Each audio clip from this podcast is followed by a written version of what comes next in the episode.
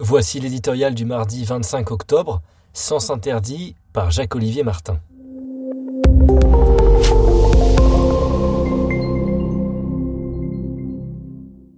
Touche pas ma bagnole.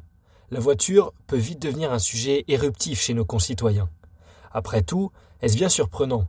L'auto, c'est la liberté. Celle de circuler pour travailler, voyager, s'évader. Les Français y tiennent, comme à toutes les libertés, du reste. Nos dirigeants seraient bien inspirés de ne pas l'oublier alors qu'ils ne cessent de planter des sens interdits sur nos chemins de vie, comme des ronds-points sur nos routes. Chasse aux voitures dans les centres-villes, restriction de circulation dans certaines agglomérations selon l'âge et la motorisation du véhicule, et bientôt interdiction de vendre en Europe des voitures essence et diesel neuves.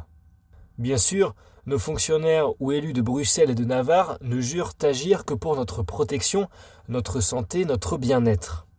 Il en est ainsi de l'interdiction de commercialiser des moteurs thermiques en 2035, adoptée pour réduire les émissions de CO2 qui étouffent notre planète. Nul ne conteste la nécessité de répondre à l'urgence climatique. Mais fallait-il agir de la sorte? Plutôt que d'autoriser le seul moteur électrique, n'aurait-il pas été plus constructif de fixer des objectifs d'émission et de laisser les industriels inventer des solutions pour répondre aux normes environnementales, quelle que soit la motorisation? Autrement dit, parier sur l'innovation plutôt que sur des bannissements qui empoisonnent la vie des conducteurs et ne sont même pas entièrement fondés écologiquement.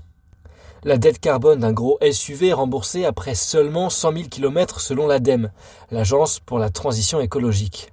Sans même parler des conséquences économiques et sociales cataclysmiques de cette décision que ni l'Amérique ni l'Asie ne se sont imposées. Non seulement la fin des bons vieux moteurs thermiques menace plus de 100 000 emplois en France, beaucoup plus en Europe, mais elle ouvre grand la porte aux voitures électriques chinoises. Il faut se rendre à l'évidence, cette politique conduit à notre affaiblissement industriel, et tôt ou tard à la colère. La France des bonnets rouges et des gilets jaunes n'est jamais très loin des rocades et des ronds-points.